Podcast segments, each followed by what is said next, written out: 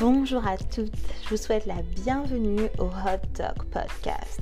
Hot pour honnête, ouvert et transparent. Ici, on parle d'entrepreneuriat, de féminité et de level up mindset ouvertement. Je suis Sarah Chilan-Huzel, entrepreneur et je serai votre host tout au long de ce voyage.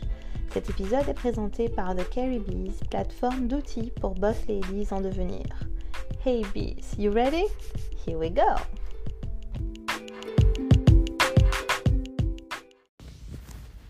Bonjour à tous et bienvenue dans ce deuxième épisode de la saison numéro 2 du Hot Talk Podcast. Je suis vraiment heureuse de vous retrouver tous les jeudis et euh, d'aborder avec vous des sujets euh, plus ou moins passionnants, euh, qui me passionnent en tous les cas. J'espère que c'est la même chose pour vous. merci pour vos retours, merci d'échanger avec moi. ces conversations sont vraiment passionnantes. Qu'on soit d'accord ou pas, c'est Je crois que c'est la meilleure partie d'ailleurs de, de, ce podcast, c'est de pouvoir échanger après avec vous sur ces sujets. on est en octobre, il reste plus que, je dis deux mois, mais enfin, j'ai même pas l'impression que c'est deux mois, quoi. 2021, c'est bientôt terminé.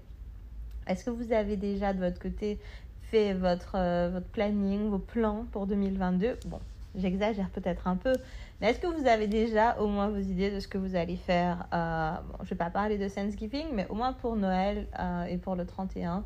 Est-ce que cette année vous êtes en mode grosse stuff ou est-ce que vous êtes plutôt on respecte encore les mesures sanitaires, euh, on y va tranquillou, on voyage pas. Enfin, dites-moi, faites-moi vos retours. J'aimerais bien savoir ce que vous avez, euh, ce que vous avez prévu. Hum, alors aujourd'hui, c'est un sujet un peu. Bon, tous les sujets sont particuliers en vrai. Euh, mais aujourd'hui, j'ai décidé d'aborder avec vous les cinq, mes cinq plus grosses erreurs en tant qu'entrepreneur ces dix dernières années. Donc pour ceux qui me connaissent, qui connaissent un peu mon parcours, euh, vous savez que euh, ces dix dernières années, j'ai du coup j'ai entrepris sur, euh, sur différentes activités dans différents secteurs. Pour ceux qui ne me connaissent pas, je vais essayer de prendre une minute pour, pour faire un, petit retour en arrière. Donc j'ai commencé à entreprendre, j'avais 19 ans. j'ai commencé à écrire, à écrire des scripts pour la télévision. Euh, voilà, c'était ma première aventure entrepreneuriale où j'ai été rémunérée pour ça. Donc c'est pour une série que vous avez peut-être vu en plus. Les îles d'en face, c'était diffusé du coup sur euh, Martinique Première, euh, Outre-mer Première. voilà, à l'époque c'était France O, je, sais, je crois que c'est maintenant Outre-mer Première, mais voilà. Donc ça a été ça ma première aventure. Ensuite, j'ai toujours eu envie d'entreprendre, plein d'idées, plein de projets, plein de choses à faire. Donc à côté de mes études quand j'étais à Paris. Je me suis investie dans l'organisation d'événements euh, avec Malika Jean-François, qui est une de mes meilleures amies maintenant. On a organisé des défilés de mode. Euh, j'ai travaillé avec elle aussi sur l'organisation des festivals, des We Love Tubana. Euh, voilà, c'était ça. Et puis ensuite, j'ai commencé à entreprendre sur mes propres activités. Donc, je participais à un concours où j'ai pu gagner une bourse de, de 10 000 euros pour lancer mon projet Sweet Caribbean Holidays, que je n'ai pas lancé d'ailleurs tout de suite. Euh, j'ai investi une partie de cet argent dans la première boutique en ligne d'accessoires Martinique Guadeloupe que j'ai montée avec mon associée euh, qui est maintenant influenceuse Dominos. Hum, ensuite, après ça, qu'est-ce que j'ai fait après ça? J'ai fait tellement de choses. Mais bon, voilà, l'événementiel, le e-commerce, hum, la partie touristique, hum, restauration, voilà dans quoi je me suis investie ces, ces, dix dernières années. Euh, vous avez pu voir, pour ceux qui me connaissent, euh, pas mal de, de projets et euh, d'événements avec des influenceuses euh, ou encore le Baca Festival ou encore tout simplement SCH, mon agence que j'avais du coup qui gérait une soixantaine de villas de luxe en Martinique. Voilà, ces dix dernières années, ça a été ça. Et donc, du coup, en termes d'entrepreneuriat, j'ai pu expérimenter. Je suis passée par plein de phases différentes. Euh, toute l'une de l'autre d'ailleurs. et du coup, ce que j'ai fait là maintenant, c'est que j'ai essayé de regrouper mes cinq plus grosses erreurs. Donc, euh, je les ai rangées par ordre chronologique. Euh, voilà, et j'ai décidé de les partager avec vous. Donc, ma, plus gros, ma première plus grosse erreur en tant qu'entrepreneur, au début, ça a été d'écouter les autres. d'écouter les autres et pas forcément les bonnes personnes. Pourquoi? Tout simplement parce que quand vous arrivez avec, surtout quand vous avez 18, 19 ans, 20 ans, début de la vingtaine, pas vraiment beaucoup d'expérience, mais vous avez une idée, vous savez qu'elle peut fonctionner. Euh, vous allez la pitcher en fait à droite à gauche à la famille, les amis. Ah oui, j'ai ça comme idée, qu'est-ce que tu en penses, etc. Il y a vraiment 80% des gens qui vont pas comprendre de quoi vous parlez. Tout simplement parce qu'aujourd'hui, en 2021, il y a plein de gens qui ont arrêté de rêver, euh, plein de gens qui n'ont plus la motivation, qui ont laissé tomber leurs rêves, qui ont laissé tomber leurs ambitions parce qu'ils pensent qu'ils n'y arriveront pas et vous, vous arrivez voilà, avec votre grand sourire, euh, votre grande détermination. Euh, moi, j'ai ça comme idée, j'ai pas de sous, mais je vais aller chercher les sous. Voilà. On peut vite, en fait, crush vos rêves, crush votre ambition, crush votre détermination. En sachant que ces personnes-là, généralement, ce sont des personnes de votre entourage, donc elles veulent votre bien, mais elles savent pas forcément, en fait, non, seulement ce qui est bon pour vous, mais non seulement de quoi, en fait, elles comprennent pas de quoi vous parlez parce qu'elles sont pas du milieu de l'entrepreneuriat, elles n'ont pas de personnes autour d'elles qui sont entrepreneurs.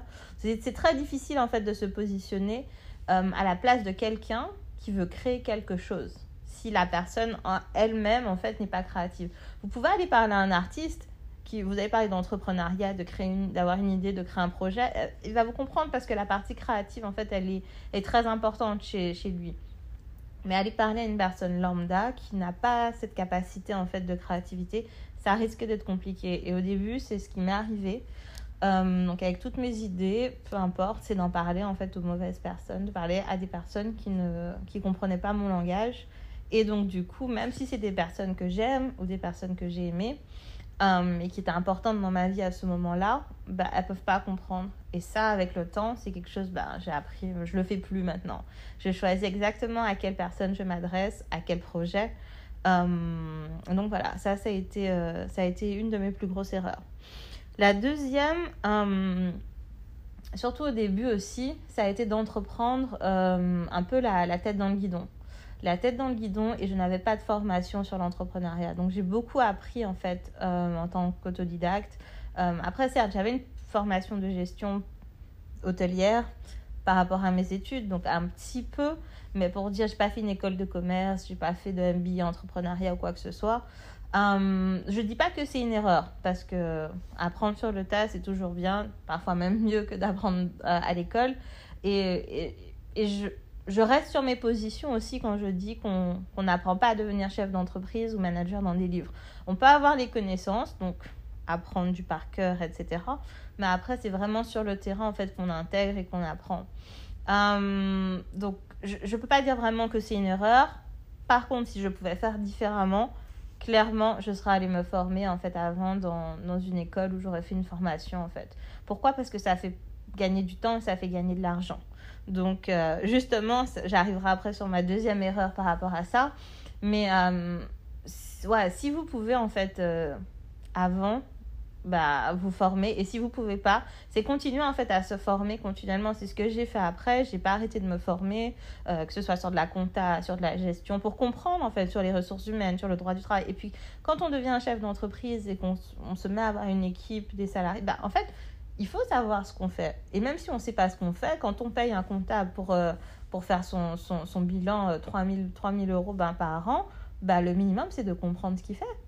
Euh, pareil, quand on paye un avocat 150 euros la consultation ou 1000 euros l'année pour pouvoir s'occuper de tout ce qui est les procès au prix d'hommes, les contrats, bah, c'est important de savoir en fait qu'est-ce que la loi elle dit. Donc voilà, c'est continuer en fait régulièrement quand même, euh, quand même à se former. Donc je ne sais pas si, si c'est une erreur, mais euh, en tout cas c'est quelque chose, à, de nombreuses reprises, je me suis dit, mince alors, j'aurais dû faire euh, un billet en entrepreneuriat ou, un truc, quoi, un truc en rapport avec l'entrepreneuriat.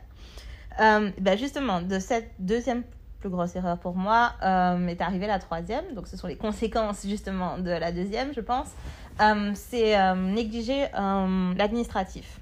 Voilà. Donc, euh, bah je l'ai fait au début et c'est catastrophique euh, de négliger la compta, de négliger la gestion, de négliger le classement, de négliger toute cette partie-là. J'étais tellement focus en fait sur mon activité, la développer, gérer mes, mes, équipes, m'assurer que ça fonctionne, m'assurer qu'il y a de l'argent qui rentre pour payer les salaires à la fin du mois.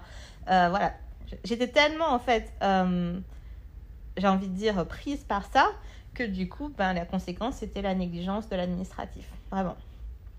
Euh, oh là là, c'est vraiment, c'est ça a été vraiment un grand problème pour moi, au point où j'ai essayé à de nombreuses reprises d'embaucher des gens pour le faire, euh, des assistantes administratives, euh, des comptables, enfin des comptables en dehors de mon comptable, enfin voilà, plein, j'ai essayé, j'ai essayé et ça a toujours été un, grand un gros problème pour moi en fait. Euh, non seulement l'administratif, mais surtout la comptabilité, parce que se retrouver à la fin de l'année comptable, à devoir faire toute sa compta de l'année qu'on n'a pas fait, c'est un casse-tête. C'est un casse-tête, ça peut prendre jusqu'à 30 jours. Euh, je dis 30 jours parce que c'est ce qui m'est arrivé, en fait, de devoir consacrer 2-3 heures par jour pendant un mois. Euh, à de la compta, à vérifier bah, du coup le bilan, à chercher des factures, à contrôler ce que le comptable bah, il fait pour pouvoir placer dans les bons comptes si c'est pas des bonnes dépenses, enfin des choses comme ça quoi. Et euh, j'ai regretté, à ce moment-là, j'ai regretté. J'ai vraiment regretté de ne pas avoir pris les bonnes bases sur la compta. Du coup, c'est quelque chose que je ne fais plus. ouais, je le fais plus maintenant. Euh, mes tickets de caisse, mes factures sont classées par mois dans des boîtes, dans des classeurs. Et je, je vais fièrement maintenant donner à mon nouveau comptable. Dire voilà, c'est rangé, euh, tout est classé. Mais c'est un conseil que je vous donne vraiment. C'est niveau, niveau gestion administrative, c'est dès le début avoir vraiment les bonnes bases. Et si vous les avez pas ou si vous savez pas comment faire, il y a des formations gratuites. Euh, à la chambre de métier, à la chambre de commerce par exemple de Martinique ou même de Guadeloupe. C'est des petites, séances et même si c'est payant, en fait, faites-le. Faites-le pour comprendre, pour savoir ce que vous faites et, c'est essentiel, surtout si, votre boîte en fait elle est amenée à grossir. Vraiment, c'est littéralement essentiel d'avoir euh, une bonne organisation dans la compta. Il y a aussi après euh, des, des, formateurs comme, comme Ina Diallo par exemple qui sont spécialisés sur la partie gestion, comptabilité qui sont top. Je dis ça parce que je l'ai eu euh, en formation. Euh, enfin, je l'ai eu, elle m'a eu en formation. Et donc, du coup, voilà, c'est vraiment, vraiment intéressant et surtout, ça, ça vous permet de comprendre pour la suite après. Hum, du coup, ça c'était ma troisième, ma troisième erreur, c'était euh, la négligence administrative. La quatrième, hum, pareil, ça aussi, ça a été sur le temps.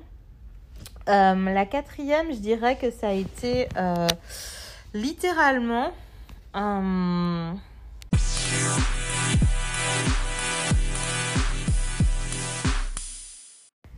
Quatrième plus grosse erreur, je pense que ça a été de. Alors, ça a été un peu de, de, de, perdre mon temps. Alors, euh, vous pouvez entendre dans l'industrie plusieurs, plein de choses en fait euh, concernant. Certains vous diront que je suis un requin, d'autres vous diront que que je fais plein de trucs à la fois, d'autres vous diront que je suis un excellent manager, d'autres vous diront que non, que bah, j'ai trop d'exigences. il, y en aura, il y aura plein de choses. Mais s'il y a un truc que je peux dire que j'ai fait et que je ne fais plus, c'est perdre mon temps en fait avec, avec les autres. Euh, ce qu'il y a, c'est que j'ai toujours eu... Euh, j'ai toujours culpabilisé de mon plus gros défaut qui est, qui est l'impatience. Euh, moi, je suis très, très, très impatiente. J'aime bien quand les trucs vont vite et j'aime bien quand c'est bien, quand, quand bien fait. Euh, je pense que ça a un lien avec, avec cette forte compétitivité que j'ai. Et aussi, euh, mes, mes, premières années d'études, donc j'ai fait une école de gastronomie française. Donc, euh, c'est une école hôtelière, mais on avait des cours de cuisine. Et donc, du coup, dans cette industrie, l'industrie hôtelière, tout doit être bien fait et vite. Donc, j'ai commencé clairement ma, ma, ma, vie professionnelle en fait sur ces bases-là, non seulement sur ces bases-là, mais aussi sur la quête de l'excellence, puisque c'était de l'hôtellerie de luxe. Donc pendant quatre ans, en fait, euh, en plus d'être à l'école, j'ai travaillé dans, des palaces. Certains c'était des stages, d'autres c'était de l'alternance. Donc voilà, avec une certaine exigence du coup du service client, de la qualité du service. Euh, et, je pense que ça a un lien avec ça. Mais après, quand j'étais plus jeune, euh, même dans mon enfance, j'ai jamais été manuel. Tout ce qui me demandait de faire des colliers en perles, faire de la couture, enfin tous ces trucs-là, ça n'a jamais été mon truc jusqu'à maintenant. Je déteste. Hum, donc je pense que tout ça, en fait, que, que c'est lié, mais voilà, c'est quelque chose que je... Malheureusement, je travaille, j'y travaille, hein, mais c'est un de mes plus gros défauts. Et donc du coup, j'ai toujours été, euh, j'ai toujours culpabilisé par rapport à ça. Donc j'ai toujours voulu faire un effort euh, de prendre le temps avec les autres, euh, de pas forcément avoir mes exigences trop haut, etc. Mais avec le recul, dix ans après, j'ai perdu tellement de temps et j'ai perdu de l'argent, de l'énergie, euh, vraiment à, à, à, perdre mon temps en fait avec les autres. J'avais pas envie d'être expéditive, mais des fois j'ai dû l'être. et je me rends compte, en fait, quand, je fais le, calcul, que, que vraiment, en fait, j'ai été patiente avec beaucoup de personnes, ou beaucoup de cas, beaucoup de situations qui, en vrai, ben, j'aurais dû être plus décisive et plus ferme, en fait, dès le début, quoi. Euh, littéralement. Donc, euh, ouais, ça, c'est une de mes plus grosses erreurs que, que je ferai plus, en fait. Que je ferai plus parce que. Parce qu'en fait, j'ai plus le temps. J'ai plus le temps d'être aussi patiente avec les autres. Après, je, fais la différence quand même entre être expéditive, euh, avoir des exigences trop élevées et et être impatiente, euh, mais j'y travaille en tant que, que, manager, en tant que... Bon, là pour le moment, j'ai pas encore de nouvelle équipe, mais voilà, c'est un travail en fait constant et comme je dis souvent, l'entrepreneuriat en fait vous, vous pousse dans des retranchements et vous découvrez, vous travaillez sur vous et ça vous fait grandir, mais d'une manière assez, euh, assez impressionnante. euh, la cinquième erreur, cinquième plus grosse erreur que que j'ai fait. Euh,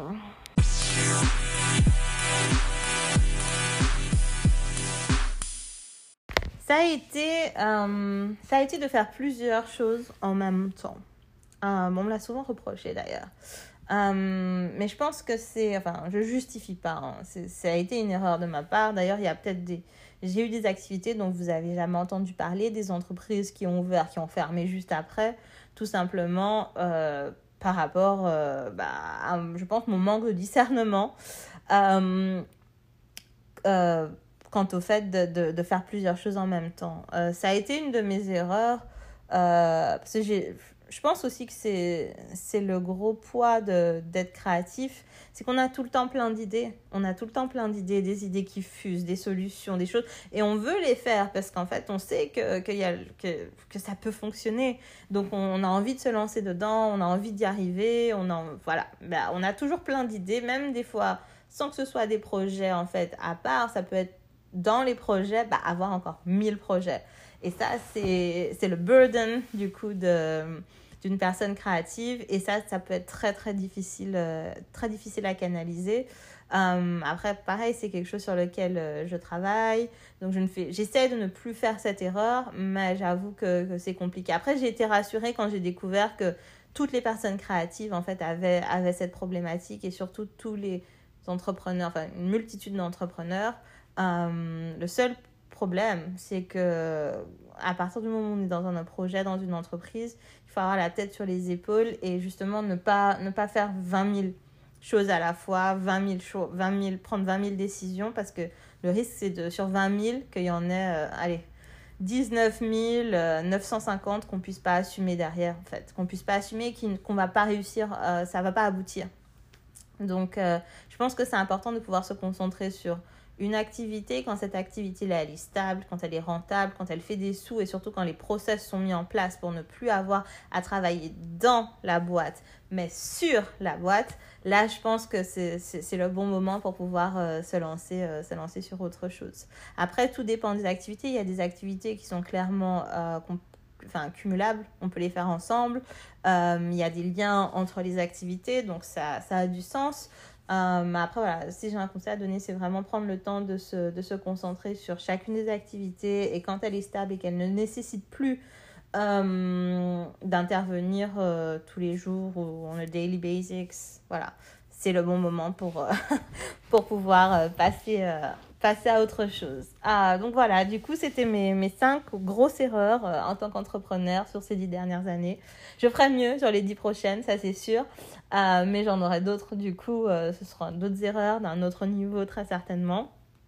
mais voilà, j'ai suivi, j'ai suivi, j'ai envie de dire, je peux pas dire, si j'ai suivi mon cœur quand je vous ai mis cette liste parce que ce sont des éléments qui qui reviennent en fait chez moi continuellement.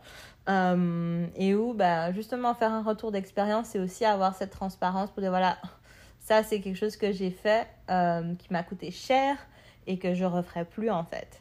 Euh, donc voilà j'espère que ça vous a plu. La plateforme de Carrie Bees ouvrira très bientôt.